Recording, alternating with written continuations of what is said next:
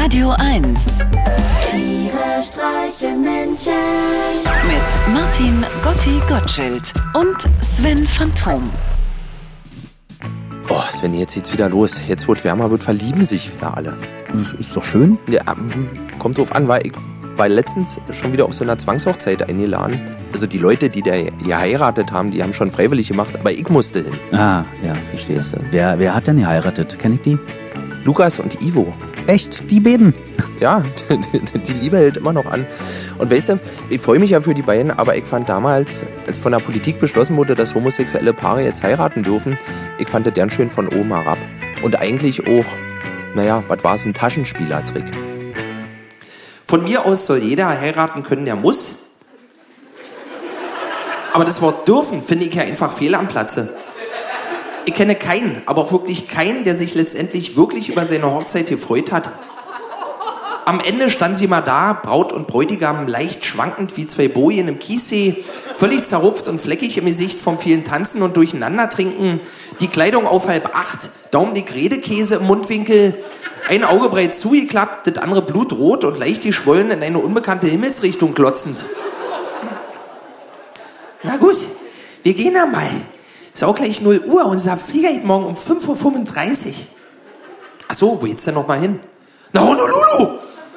Natürlich war, als sie nach Hause kam, ihr Bett zerlegt, der Lattenrost samt Matratze an die Decke geschraubt, der Toilettendeckel verkehrt herum auf die Brille montiert, die Wasserhähne waren vertauscht, heiß war jetzt rechts, kalt war links, aus der Dusche kam Senf und die Handtücher waren Überraschung, Überraschung aus bemaltem Gips. Das macht man so, alte Tradition. Was soll das? Bei jeder Hochzeit geht es im Prinzip darum, das Brautpaar zu demütigen.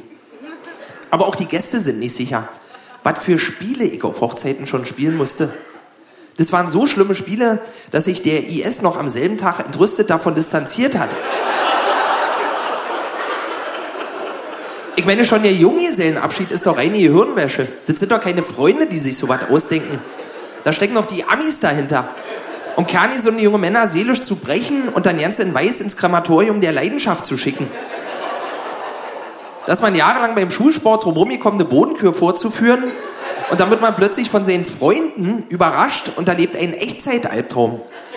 Dann läuft man plötzlich im Bikini-Hasenkostüm mit einem orangenen Dildo als Möhre und einer mit Schnaps gefüllten Gefängniskugel am Bein durch Kreuzberg und muss verschiedene Aufgaben erfüllen. Zum Beispiel in eine Moschee gehen und immer, wenn sich die Gläubigen beim Gebet nach vorne beugen, rufen, ey Jungs, kommt schon, jetzt nicht einschlafen, Deutschland braucht euch! Ich glaube wirklich, die Leute, die das Heiraten propagieren, wollen die Menschen gegeneinander aufbringen. Vielen Dank. Tiere streichen Menschen. Jetzt auch als Podcast. Auf radio1.de und natürlich in der Radio 1 App.